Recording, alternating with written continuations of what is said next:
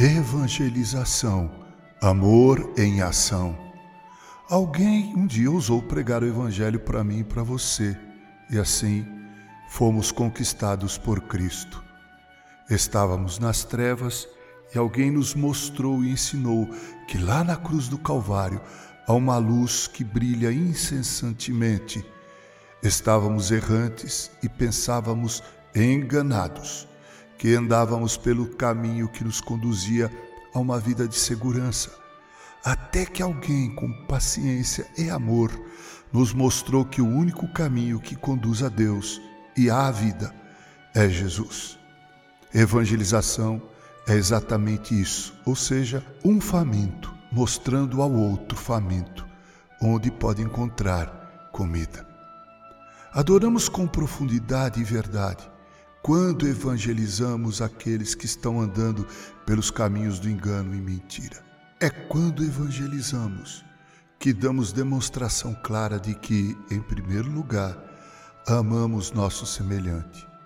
Evangelizar é uma forma extraordinária de demonstração de que amamos o próximo. Lembro-me da história daquele casal que estava jantando em um restaurante quando observaram que havia algumas crianças maltrapilhas e famintas do lado de fora. Incomodados com isso, resolveram chamar um daqueles meninos e ofereceram a ele um prato de comida. O menino olhou para aquela comida toda no prato e perguntou: Será que eu poderia dividi-lo com meus amigos? Daniel Tiniles disse certa vez: O evangelismo é apenas um mendigo contando ao outro onde encontrar o pão. Quando evangelizamos, damos demonstração clara também de que amamos a Cristo. Jesus disse em João 14, 21: Aquele que tem os meus mandamentos e os guarda, esse é o que me ama.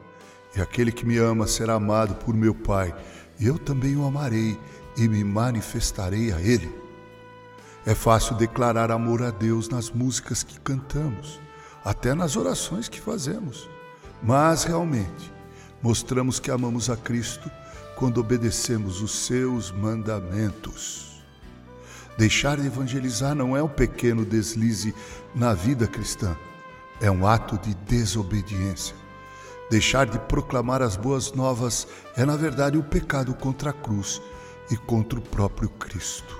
Evangelizar é demonstração pura e verdadeira de amor ao próximo e amor a Cristo e a seu Pai. E todos nós deveríamos nos preocupar com isso especialmente. Com carinho, Reverendo Mauro Sérgio Aiello.